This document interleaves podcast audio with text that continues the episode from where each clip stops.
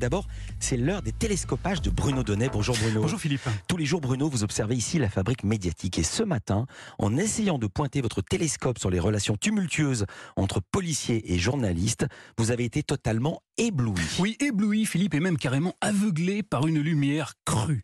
C'est ce qui est arrivé vendredi soir à plusieurs journalistes reporters d'images qui tentaient désespérément de filmer un groupe de policiers en marge de la énième manifestation parisienne. Des journalistes professionnels qui sont de la lumière dans le.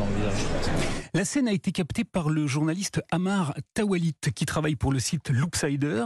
Il a filmé une séquence très éloquente dans laquelle on aperçoit les reporters Clément Lano et Rémi Buisine qui tentent de filmer les forces de l'ordre. Et si je vous dis qu'ils tentent de le faire, c'est parce que face à eux, tous les policiers sont équipés de puissantes lampes torches, des lampes qui clignotent et qui renvoient une lumière très intense droit dans l'objectif des caméras. Artistique, hein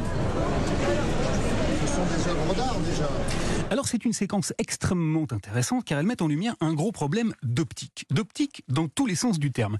Si vous faites un tout petit peu de photos, Philippe, vous savez bien que si vous essayez de photographier ou de filmer Anissa par exemple avec le soleil face à vous en dans les mirettes, votre image va devenir toute blanchâtre, on ne reconnaîtra plus Anissa et vous aurez produit un splendide contre-jour. Eh bien, c'est exactement ce qu'essayent de faire les policiers lorsqu'ils braquent tous ensemble leur puissante lampe torche sur les caméras des journalistes. Ils essayent de les rendre aveugles. Et ce problème de lumière, dites-vous Bruno, n'est en fait qu'un nouvel épisode d'une saga très ancienne. Absolument, car l'optique des journalistes et celle des policiers sont en fait plus que contrastées, hein. elles sont diamétralement opposées. Les premiers veulent pouvoir éclairer l'actualité, quand les seconds voudraient qu'on les laisse travailler dans l'ombre et rester anonymes.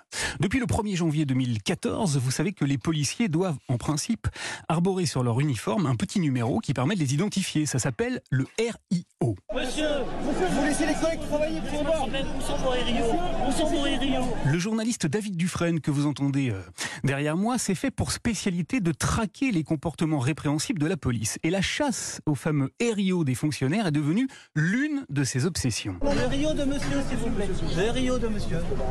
S'il vous plaît. Car oui, bien que ce soit strictement obligatoire, les policiers rechignent bien souvent à porter ce qui est en quelque sorte leur plaque d'immatriculation. Ils n'ont aucune envie qu'on puisse les reconnaître et les identifier. C'est la raison pour laquelle certains portent aussi des cagoules qui masquent leur visage. Et lors des manifestations des Gilets jaunes, notamment, une caméra de BFM TV avait enregistré un échange entre un manifestant et un policier qui lui avait fait un aveu saisissant. Le matricule apparence obligatoire par contre.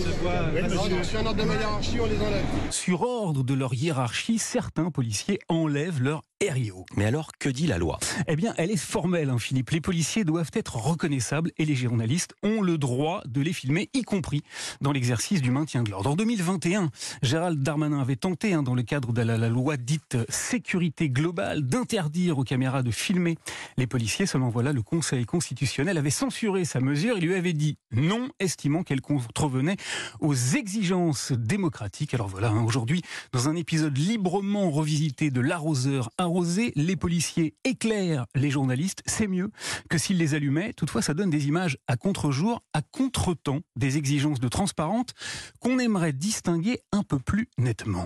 Merci beaucoup Bruno Donnet. Si j'osais, je dirais que c'était lumineux. Merci Bruno. Osez, demain. Joséphine.